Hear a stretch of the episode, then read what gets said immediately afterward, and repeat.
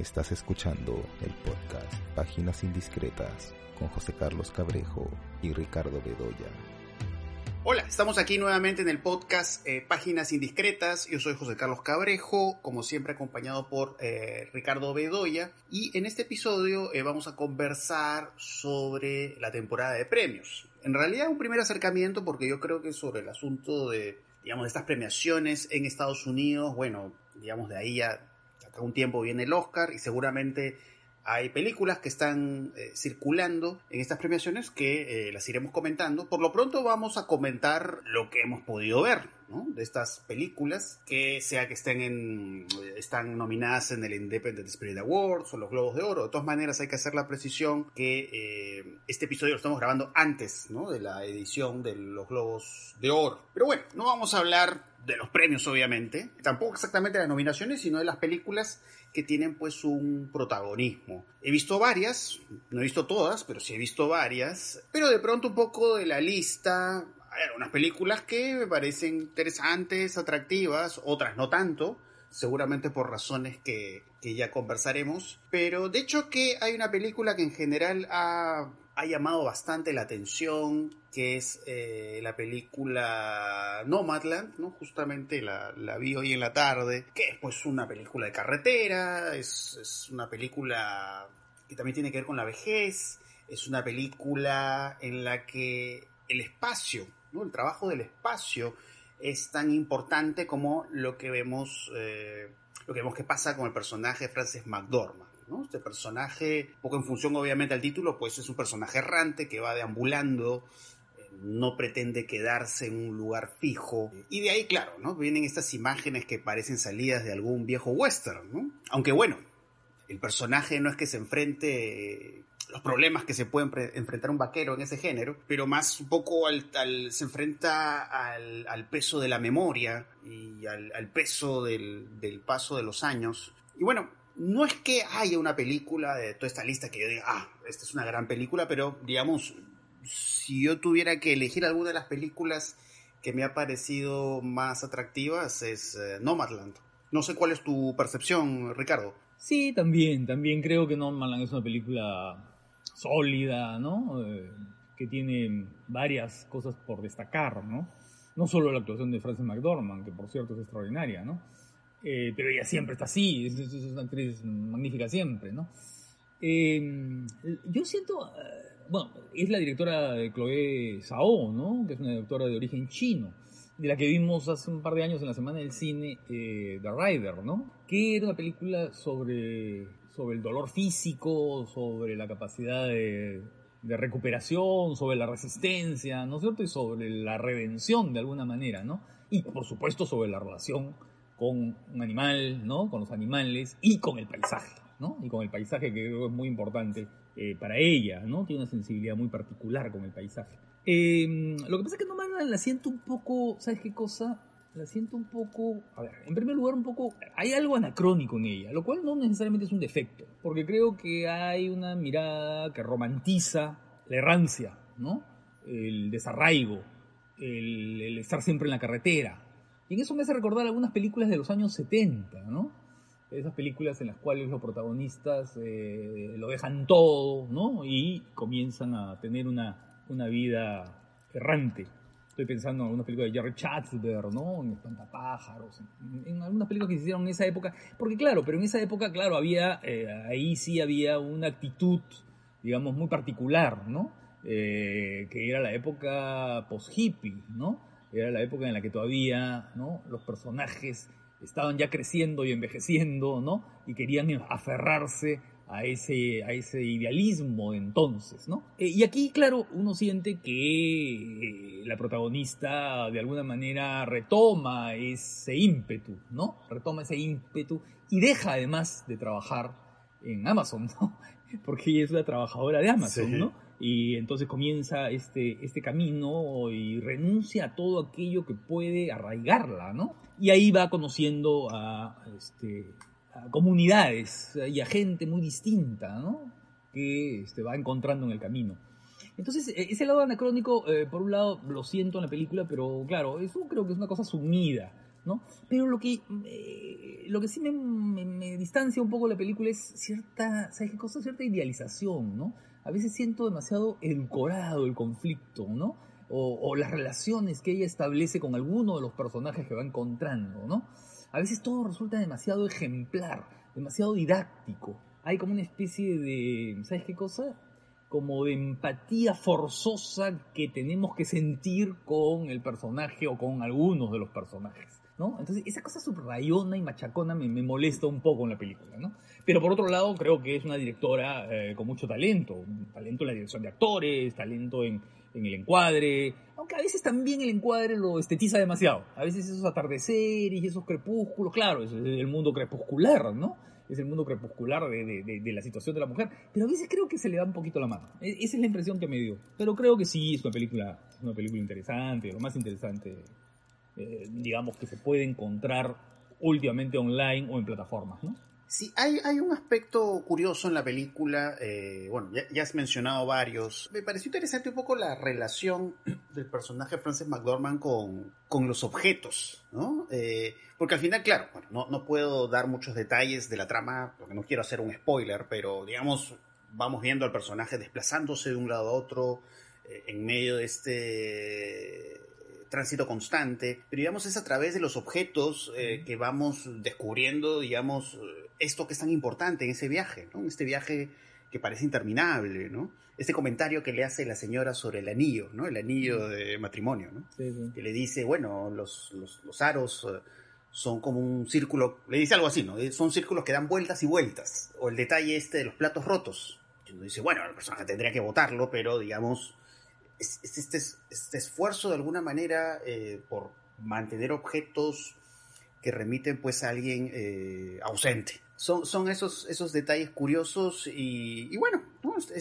hay poco uso de, la música de fondo, ¿no? En algunos momentos, eh, quizás a veces eso, eso hace que, que bueno, ¿no? no voy a decir que hay una estética documental, ¿no? Pero digamos, sí un poco, a, veces sí no se siente esta cosa que parece que es un registro espontáneo, ¿no? De cómo es la vida de estas personas. Aunque sí es cierto que de pronto en, en, el verbo, en la palabra, algunas cosas pues se puedan eh, enfatizar, ¿no? Bueno, ¿qué otras películas eh, están acá circulando? Bueno, está por ejemplo esta película El juicio de los siete de Chicago. Eh, que la comentamos también hace unos meses, ¿se acuerda cuando recién salió? Sí, sí, hicimos una mención. Claro, son pues estas películas que se acercan al pasado, pero para hablar del presente, claramente, ¿no? Las películas que tienen todo un discurso sobre el asunto del racismo, eh, sobre el asunto de la discriminación, ¿no? Las películas que te dejan la sensación como que las cosas no han cambiado, ¿no? con el paso de las décadas. Después estas películas que me parecen como correctitas, eh, bien hechas, bueno, tienen sus cosas graciosas, ¿no? El personaje se Baron Cohen, de hecho, que es muy eh, gracioso, pero tiene estas cosas como entre convencionales, también enfáticas, un poco para usar la expresión que has usado hace unos momentos, la música a veces enfatiza, ¿no? Estos momentos que, claro, adquieren como un carácter solemne. Pero bueno, ¿no? Son como, pues, eh, estas películas, estos grandes temas que interesan en la actualidad, pues sí, que se tratan, ¿no? Se tratan y, digamos, eso da la posibilidad a la película de que pueda estar concursando. Pero la verdad, yo creo que es este tipo de películas que de acá a unos años muy pocas personas van a hablar. Pero bueno, no sé cómo tú lo ves. Sí, sí, igual que tú. Igual que tú, creo que es una película de guion. ¿no? Son eso que antes se decían, las películas de guion, ¿no? Eh, guion bien construido, guion, eh, digamos, que trata un asunto importante, entre comillas, ¿no? Que trata un periodo mm, polémico en la historia de los Estados Unidos, un problema, ¿no? En la época en la que los derechos eh, sociales estaban discutiendo con ardor, ¿no? y entonces, claro, hay un interés temático, ¿no? Pero creo que la puesta en escena es muy, muy ilustrativa, ¿no? Muy plana, ¿no? En fin, hay actores que destacan, sí, claro que destacan, ¿no? Pero, eh, pero lo que pasa es que creo que hay un estándar en la película, ¿no? Que la hace ser una película aceptable, ¿no? Con ese, ese término... O sea, es entretenida, sí, está correctamente narrada y se ve, ¿no? y que tiene dos parientes en esta temporada de premios, diría yo, ¿no? No, no, no porque se parezcan en, el trabajo de estilo ni en el tratamiento, pero sí porque son dos películas que se ambientan en épocas cercanas, ¿no? Que es, Una noche en Miami, ¿no? y la otra es Judas y el, y el Mesías Negro, que son dos películas, eh, o son tres, eh, digamos, que forman una especie de trilogía sobre eh, estos años, ¿no? Años, años 60, comienzo de los 70 y, este, digamos, las tensiones políticas del momento, ¿no? Eh, Por, supuesto, trabajadas de manera distinta, ¿no? Eh, esta primera, eh, El juicio de los siete de Chicago, como su nombre lo indica, es una película que tiene un peso muy fuerte en lo que es las películas de corte o las películas judiciales, ¿no? Eh, las escenas judiciales son muy importantes, ¿no?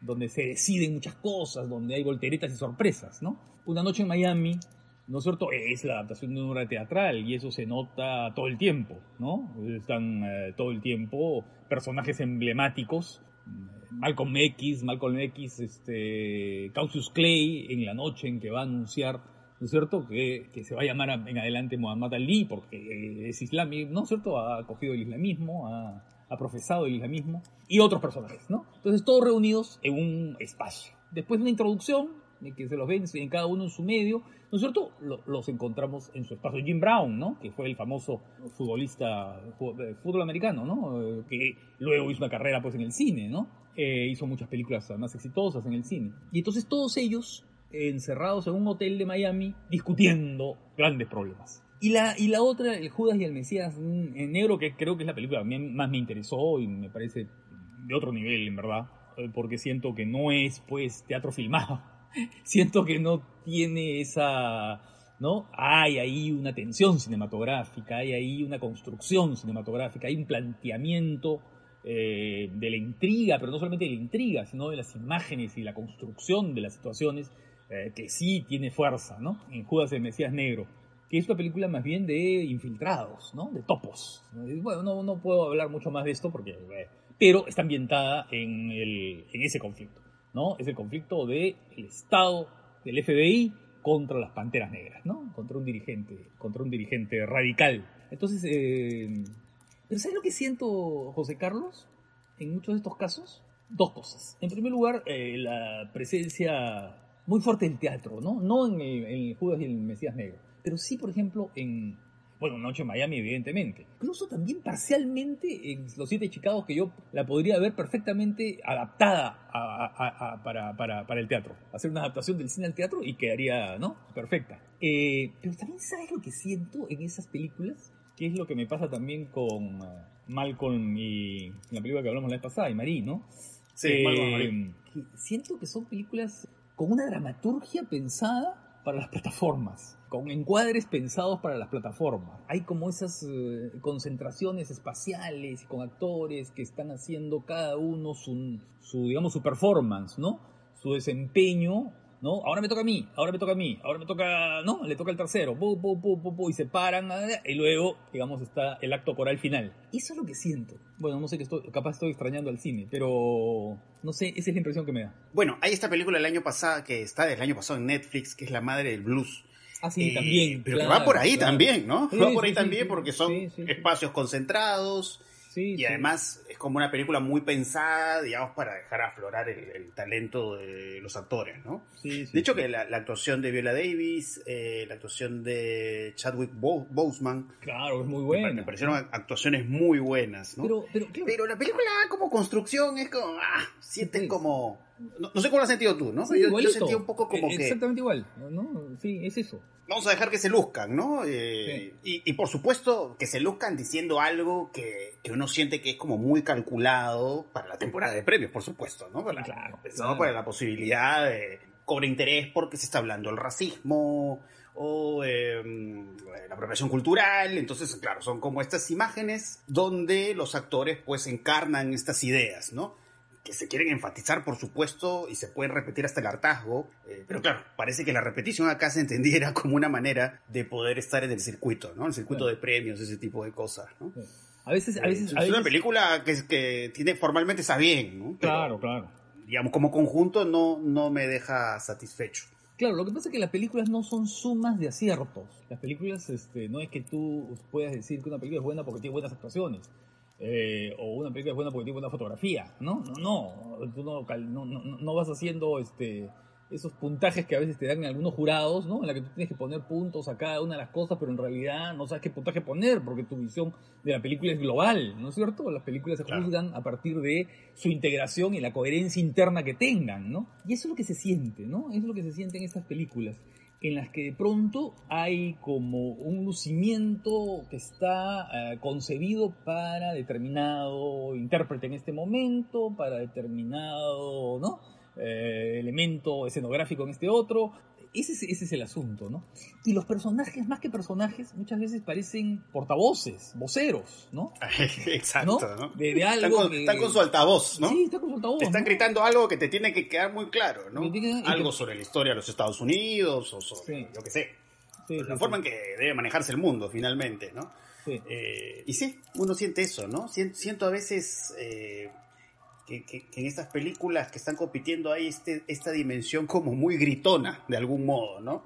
Todo se deja muy remarcada, el, el guion es demasiado enfático, ¿no? En, en, expresar algo que, bueno, que al fin y al cabo yo siento que está más pensado para, para el tema de, de obtener una estatuilla, ¿no?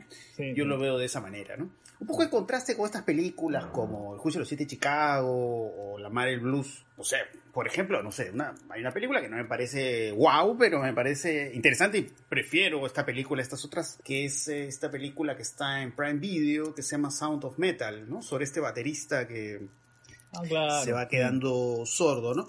Claro. Eh, que es una muy buena actuación, ¿no? Eh, sí. De Riz Ahmed, ¿no?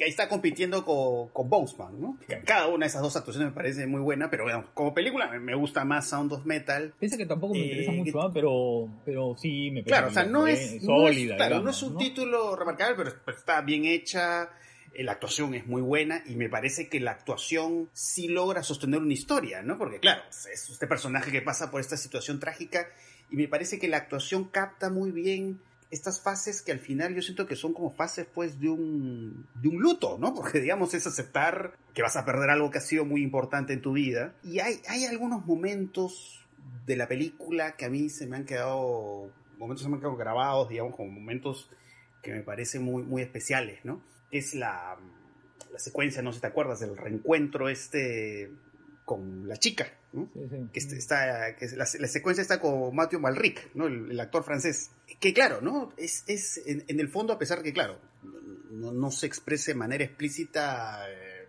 claro, es, es, eso, ¿no? Es de alguna manera, uno siente que las, las miradas, eh, las situaciones que se van dando, eh, la forma en que la chica canta, eh, este tema que creo que lo, lo, canta en francés, si no me equivoco, claro, es eso, ¿no? Es como un, un canto de despedida la imagen final, que voy a tratar de no dar mucha información, es altamente probable que ya los que nos estén escuchando hayan visto la película. La película creo que está del año pasado. Esta imagen que, claro, ¿no? Aunque no lo parezca, me hizo recordar un poco a, a Osu, ¿no? Estas, estas imágenes como de alguien mirando el espacio, como mirando la nada pero que tiene como un momento de iluminación. Que en este caso, en, en, Sound of Metal, es como este personaje que, claro, como que anula el deseo, ¿no? O ya no quiere lo mismo que quería al comienzo de la película.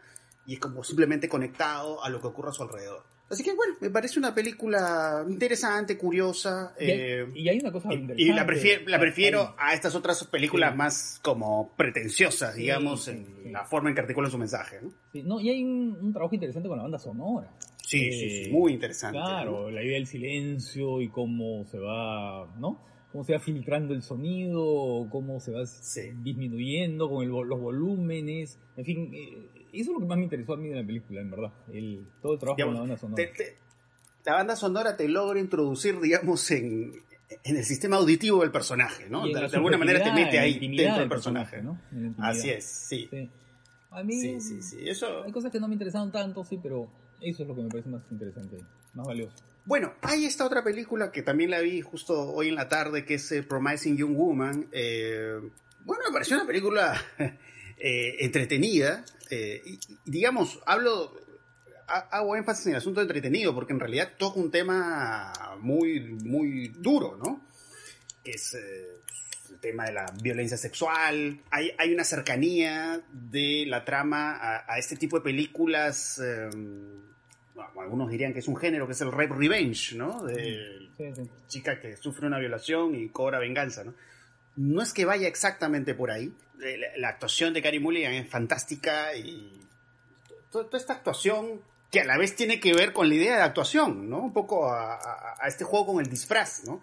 porque es muy interesante porque de alguna manera uno siente que el personaje de, de Kerry Mulligan se ha quedado como atascado en una fase de su vida, digamos, en esta como adolescencia, en la que ha sido testigo de algo terrible que ha afectado a una amiga, a una amiga suya muy especial. Pero, digamos, a pesar de eso, hay estos toques de humor y de gracia. Eh, y bueno, eh, yo creo que principalmente por la actuación de ella, que además se complementa a propósito de esta suerte de estatismo en la adolescencia, un poco como el juego del color, ¿no? Estos, colores así vivos, eh, este juego con el morado, el azul, ¿no? Eh, hace que sea una película curiosa, no, me parece una película extraordinaria o algo así, pero bueno, es lo que hay. Debo confesarte... no sé cómo, la percibí. Debo confesarte que a mí no me gustó nada, nada.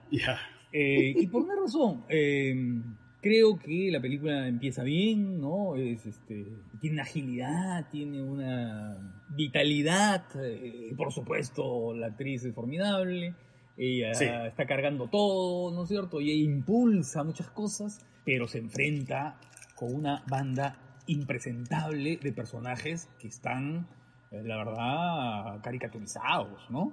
Es decir... Eh, sí, eso es cierto. A veces la caricatura se le, se le, se le va de la mano, ¿no? en, la, realización, la caricatura se, le escapa, ¿no? Yo puedo entender que la... Entiendo perfectamente que la película reivindica, ¿no es cierto?, una causa y una mirada, pero no se pueden enfrentar, pues, con... con eh, al reivindicar una causa tú no puedes este, poner a los a los rivales o a los opositores como si fueran una banda de personajes realmente grotescos y idiotas, ¿no es cierto? Eh, son personajes que no... creo que, no puedo decir mucho pues porque creo que revelaría, pero creo que la secuencia más, eh, entre comillas, cumbre, ¿no es cierto?, climática y dramática, me parece inaceptable. Me parece inaceptable en su grosería, o sea, no grosería en el sentido, ¿no es cierto?, en la forma grosera en que está puesta en escena.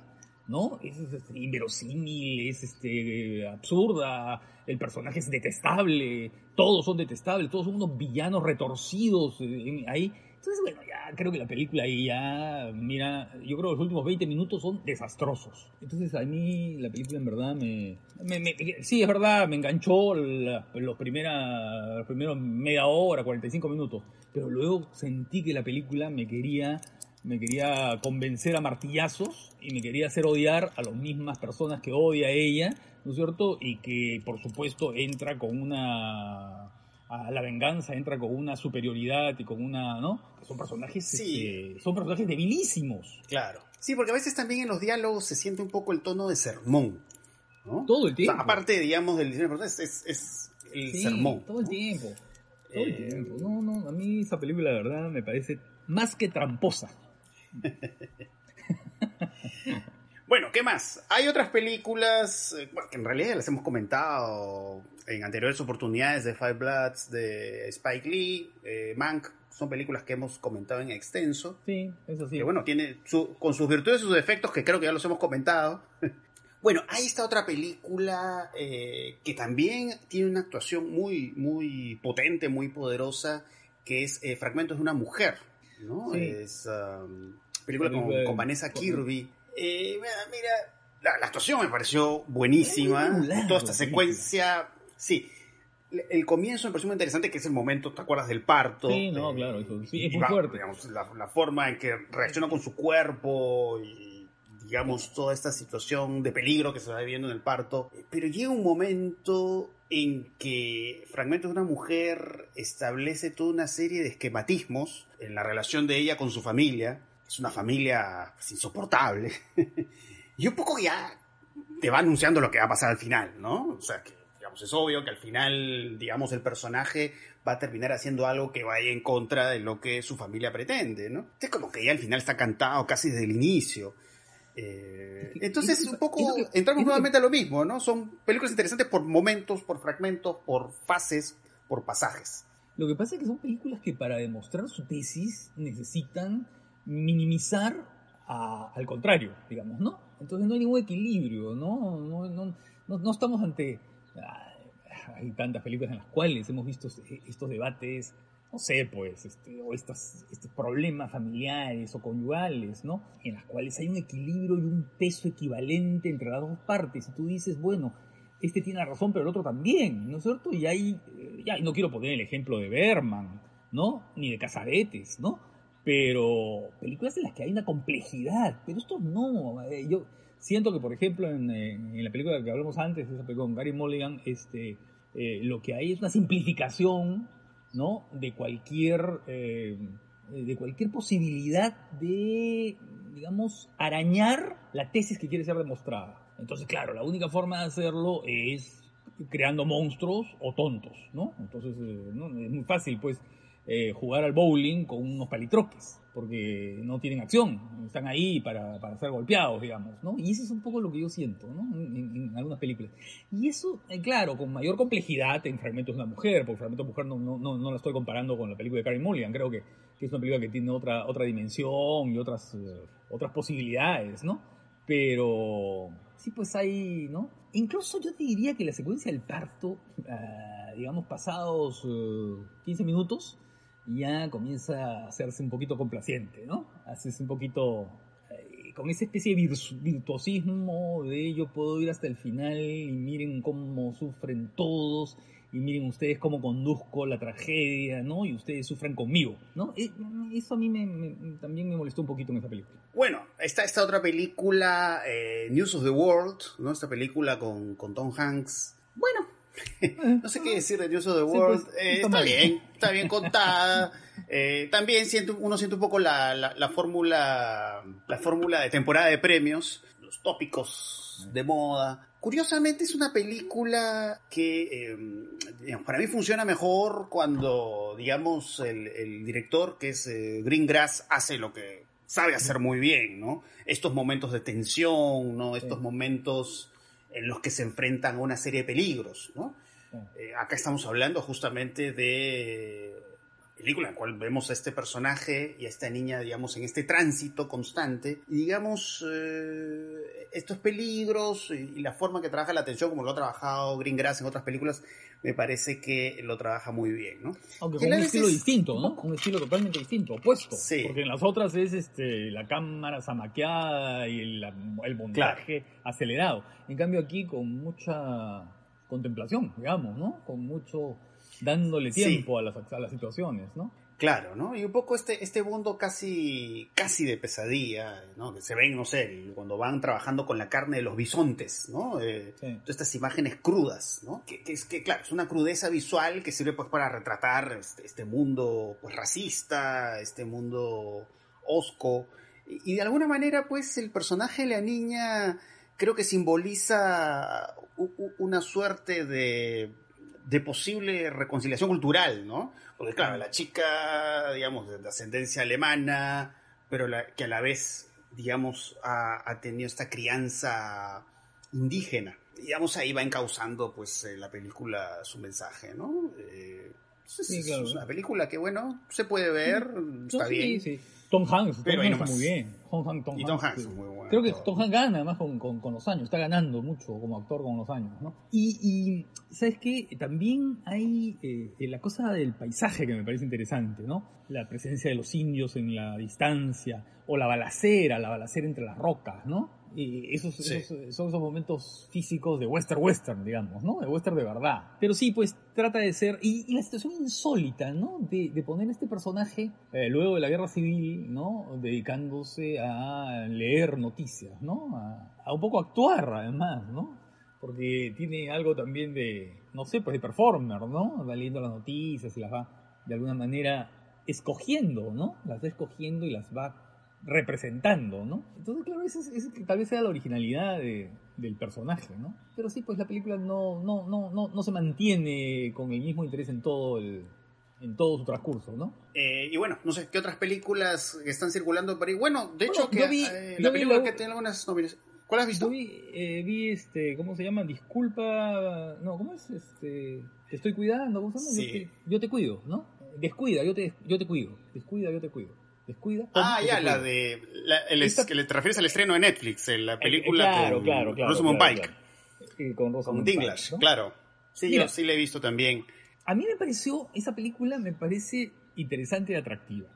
por varias razones. En primer lugar, porque desde el primer, desde el saque, la película te confiesa lo que es, ¿no? Eh, en primer lugar, no es una película que va a seguir un tratamiento realista, eh, es una película de género y en consecuencia va a aceptar todas las convenciones del género, incluso las inverosimilitudes de la trama y del género, que son un montón. Y además este, plantea una mirada, un punto de vista, también desde el comienzo, absolutamente cínico. Entonces todo lo que vamos a ver es el desarrollo, el, no sé, pues el, recorrido de una mujer que eh, encarna al sistema y a la vez al, antisistema. Es decir, por un lado es la, sociópata, la sociópata que sin embargo, ¿no es cierto?, logra construir con su emprendimiento una, una actividad que para ella es muy rentable. Y luego, por supuesto, la película se va abriendo cada vez a una situación más delirante, más abiertamente absurda, ¿no? Más abiertamente absurda hasta que viene, por supuesto, algo que la corona y que ya se debe venir desde el comienzo. Que por supuesto, si podemos hacer esto en pequeño, ¿por qué no lo hacemos a lo grande? ¿No? Total, si el sistema es así. Si eh, cuidar ancianos puede resultar tan rentable, ¿por qué no podemos administrar fondos de pensiones? ¿Por qué no podemos, este, ¿no es cierto?, administrar fondos de débiles y de pobres, y de, ¿no es cierto? Y construye un sistema que es aquel que, por supuesto, en el que vivimos, ¿no? Y que la película está criticando de un modo muy cínico, ¿no? El problema es que Netflix y el, productor, yo no sé si Netflix era productor, pero en todo caso, eh, no sé si es exigencia de Netflix o no, no va hasta el final, no se atreve a ir al final y saca el cuerpo al final, ¿no? Porque... Sí, viene la, moralina. Viene la, moralina. ¿no? No vamos a decir cuál, ¿no? Mejor no digamos claro, no vamos a decir que...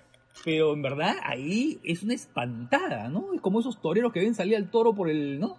y salen corriendo, ¿no? Se espantaron, Me voy, claro. ¿no? O sea, tú dices, oiga, pero esto no tiene lógica, ¿no?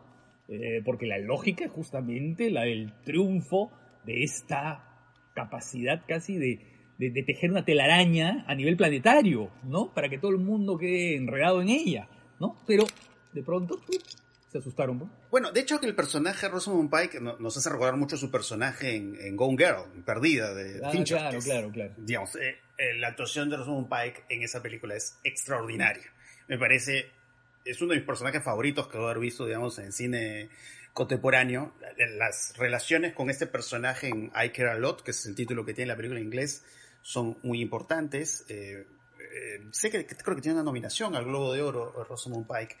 Eh, es, formidable. Es, formidable. Es, fascinante, eh, digamos, porque claro, como tú dices, ¿no? Es una, es una sociópata, pero claro, es una sociópata pues fascinante, ¿no? Entonces un poco uno va siguiendo y tampoco uno no le queda claro, claro, cómo va a cerrar la película, ¿no? o sea, desde, el comienzo uno tiene la intriga de, qué va a pasar con este personaje, porque es un personaje eh, que a uno le fascina por su firmeza y sus, convicciones. Y por su inteligencia. por supuesto, es un personaje cruel, ¿no? Es un personaje sumamente cruel. Su inteligencia y a uno hasta duda, uno hasta duda si realmente quiere a su pareja. porque uno nota pues una frialdad digamos, eh, en, la, en, la, forma de, de, proceder del personaje. Y claro, y es muy interesante cómo se van revelando, digamos, estos otros personajes que también son sumamente, pues, deliciosos, ¿no? El personaje este de la, de la mujer, esta que la encierran, y claro, descubren pues una dimensión oscura, que no voy a decir cuál es el personaje, y que también su actuación es, es, es buenísima. Eh, de todas maneras, eh, me parece que, digamos, sí, es verdad, hay este tono de disparate, de delirante en la película, aunque siento que hay un momento en la película en que ya se acumulan demasiadas casualidades, para llevar finalmente al personaje a, lograr lo que quiere, ¿no? Ah, sí, Yo ahí un poco que me desconecté. Sí. sí, es como que te dices, bueno, ya, pero digamos, sientes que la, fortaleza está en la mano del guion, pero no en el personaje. ¿Cómo hacemos pasar al personaje para que finalmente logre lo que le dé la gana? ¿no? Porque al final es eso, ¿no? Es un personaje que quiere vivir bajo sus reglas, ¿no? Eh, y al final, como bien tú lo has dicho, ahí aparece la moralina, es como, bueno, ya hemos presentado este personaje, pero no, no queremos, eh, no, que, no queremos dar un mensaje perjudicial a la sociedad, ¿no? Sí, sí, y eso sí, ya, creo que afecta a la película pero tiene, tiene cosas positivas, eh, me parece, a remarcar, ¿no? En, en, su manejo del humor. Sí, porque eso, eh, eh, es comedia. Los personajes. Es una comedia así con toques perversos, ¿no? ¿Cómo definir, sí. ¿Cómo definir esa película? ¿Una película criminal? Sí, es una película criminal, pero sobre todo es una comedia absurda, ¿no? Sí, sí, sí. sí. El personaje del, del, del, del villano este es sensacional, ¿no? O sea, puede resultar eh, bien así hecho con cuatro retrasos, pero es muy gracioso, ¿no? O sea, tiene humor, ¿no? Sí, sí, sí, sí, sí, sí. Sí, es un gran actor. Y la película juega eh, eso, no, no, no juega otra cosa, no pretende eh, otra cosa, ¿no? Entonces juega un poco a ese cinismo. Porque, claro, es una visión, si tú quieres, es una visión terrible. Porque lo que te está diciendo es que el sistema está hecho por sociópatas. Eso es lo que nos dice la película, ¿no? En el, en el fondo. Pero, no, pero, pero, pero simplemente lo hace a través de esta trama absurda, ¿no? Eh, y sin pretensiones de, de, señalar con el dedo a nada, ¿no? ¿No? Y, claro. y, de obligarte que mires a ese lado, ¿no? Yo creo que es todo lo contrario de la película con Karen Mulligan. Es todo lo contrario. Porque, como tú decías, eh, ahí, por ejemplo, el personaje de Karen Mulligan está fijada en esa eh, adolescencia, ¿no? Eh, que no va a terminar hasta que no cumpla con su objetivo. En cambio, aquí el personaje de alguna manera progresa, ¿no? Eh, eh, de alguna manera progresa en la maldad, en la sociopatía o en lo que fuere, ¿no? Eh, cada vez se vuelve más avesada. Y claro, y en eso tiene eh, alguna vinculación con las protagonistas pues, de las viejas películas del cine de los años 40, ¿no? De, de la, no sé, pues de Barbara Stanwyck y de, no sé, de las, de las actrices del cine negro, ¿no? De Jane Greer, ¿no? En la que justamente su, su capacidad para someter al hombre está basada en su inteligencia, en el ser más rápido, en el ser más... Eh, tener una perspicacia particular. Fíjate cómo humilla a este... No, no, no, no, no voy a decir spoilers, no. en cambio, en la película de, de Karen Mulligan, sí. este, ya pues, sí, sí, ya, ah, ya, quiere hacer eso, ya, que lo haga, pues, ¿no? Y cuando lo hace, la verdad, parece, no sé, ¿Sabes? Una situación de, de, un, del cine mudo uh, más grotesco, ¿no? Eh, y, con todo mi respeto. De cierta comedia muy, con todo mi respeto al cine mudo, que es extraordinario, ¿no?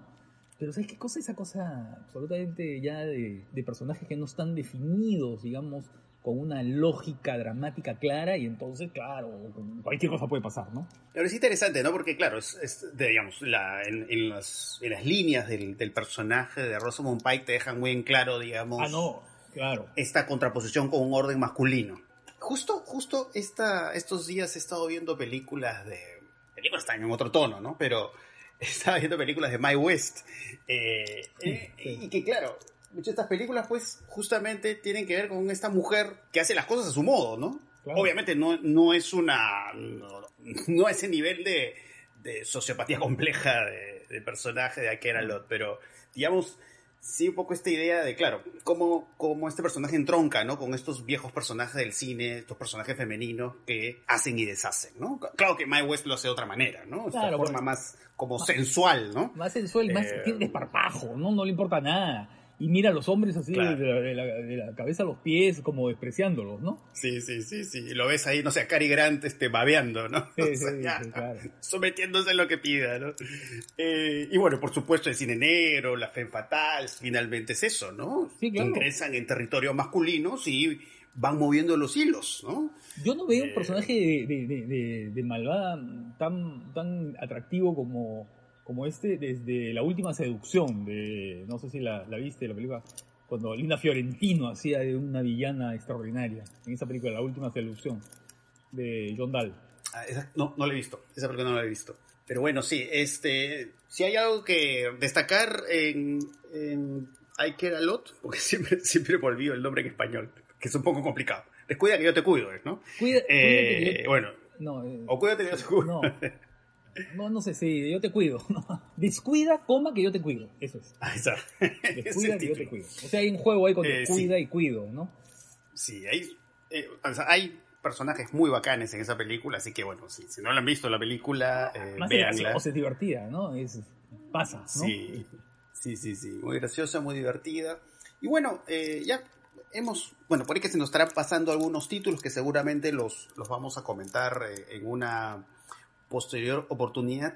Pero en general, mira, yo creo que un poco la conclusión a la que yo puedo llegar de las películas que hemos comentado es que, no sé, no sé, tengo la sensación que en otros años el, el, conjunto de películas era más atractivo, ¿no? No sé si tú tienes un poco la misma sensación, ¿no? O sea, hay películas rescatables, pero... Sí, eh, no, pero además, por ejemplo, la película de Kelly Reichardt no está. Eso es un escándalo, ¿no? Este, eh, y hay, creo que ha habido El Asistente, que es una película interesantísima o la película de Lisa Hitman.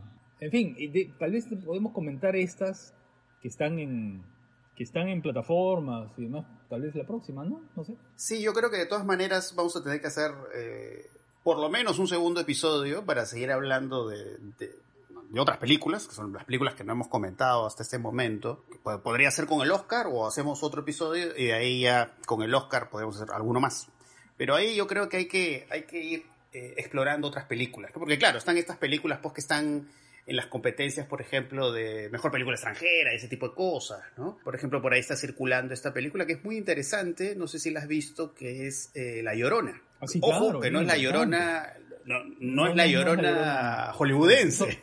Es, otra Llorona. Es esta película, es otra Llorona. Eh, es guatemalteca. Que además es, Exacto, la película guatemalteca, eh, que es poco como, como, lo suele hacer el cine de terror, digamos, a causa el, la idea del espectro, el fantasma, pues para hablar, eh, pues, de esta, este historial de violaciones de derechos humanos en el país y que lo hace de forma muy, muy interesante, muy, muy inteligente. Sí, va mezclando las dos cosas de manera muy interesante. Un poco también pensaba, ¿sabes qué cosa? Viendo La Llorona, que es dirigida por Jairo Buscamante, de que vimos una película en la semana, en la semana del cine, vimos su película anterior. Sí, en la última edición. Eh, claro, en la última edición me hacía pensar, claro, en, algún, en algunas películas regionales, ¿no? En esa combinación que hay entre la leyenda oral, digamos, del terror y una situación política muy clara, muy concreta, ¿no? Películas como Pistaco u otras, ¿no? Alguna película de Palito Ortega, ¿no? En la que es evidentísimo que la figura de los espectros, los eh, espantajos estos, ¿no es cierto?, que aparecen en las películas, ¿no es cierto?, están encarnando miedos, están encarnando situaciones que, que fueron vividas en, eh, en, en, los tiempos de la violencia, ¿no? Eh, es bien interesante esa, esa dimensión y creo que Jairo Bustamante la, la, combina muy bien, ¿no? Porque hay momentos realmente... Hay momentos muy fuertes visualmente, además sí, muy, muy poderosos. Muy, poderosos. Las imágenes nocturnas, estas imágenes nocturnas, ¿no? De los personajes viendo por la ventana y ven estas imágenes, estas siluetas ¿no? Son, son, son imágenes que, que sí, son, son bastante potentes. Eh, bueno, yo creo que de todas maneras... Sería ideal verla en pantalla grande Sí, yo creo que de todas maneras vamos a tener que volver al tema de la temporada de premios en algún momento para hablar de las películas que se nos han escapado, películas, digamos, hechas fuera de Estados Unidos, películas de animación, ¿no? Eh, así que ya espero que lo, lo podamos hacer pronto. Se pueden ver, ¿no? En las plataformas, online, ¿no? En fin, todas las películas que se pueden ver. Sí, así que de todas maneras ahí vamos a tener ahí la, segunda entrega, como mínimo, de todas maneras. Eh, así que ya, espero que les haya gustado este episodio, además creo que va a ser un episodio que les va a servir de referencia para, para buscar películas, para verlas, eh, y ya, ya nos estaremos escuchando en otra oportunidad. Así que eso sería todo. Chao.